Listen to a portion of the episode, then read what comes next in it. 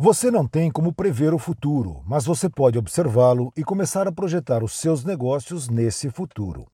As novas tecnologias não vão destruir os seus negócios da noite para o dia, e nem toda mudança será assim tão disruptiva como parece.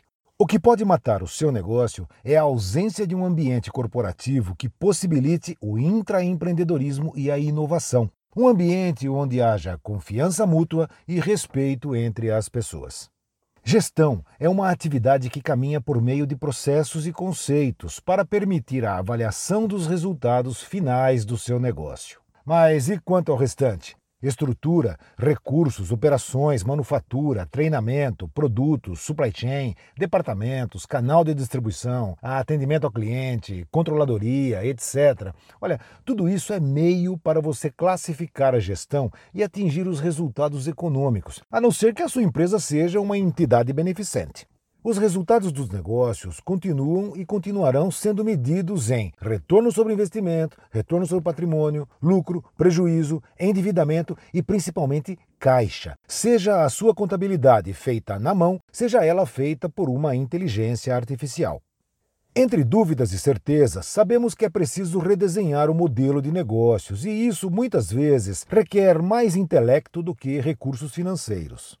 Olha, essa mudança de comportamento precisa ser monitorada, pois as pessoas estão cada vez mais isoladas, mais individualistas e menos sociáveis. Para os gestores, isso é um grande desafio. A questão é que muitos gestores também estão agindo dessa forma.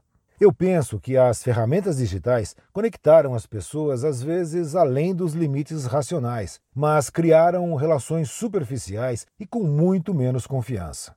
Bem, Pensando dessa forma, a tecnologia está contribuindo para isolar as pessoas. Há muitos anos escrevi um artigo aqui mesmo no portal que abordava a malícia corporativa usada para o bem do negócio. É a identificação de uma expressão facial durante uma reunião, de um sorriso sarcástico, de um olhar questionador, de uma postura corporal. Isso são coisas que só o tempo dá. Tudo isso vai se perder com esse isolamento das pessoas. É muito legal poder trabalhar em casa em home office, sem ter que enfrentar estresse de trânsito. Dá para ser muito mais produtivo, mas isso um robô também faz. O isolamento das pessoas enfraquece a única coisa que faz o homem se diferenciar das máquinas e da inteligência artificial, ou seja, as relações interpessoais. Eu sou Orlando Merluzzi, especialista em gestão, mentor de executivos e palestrante sobre clima organizacional, produtividade e o impacto das novas tecnologias na gestão.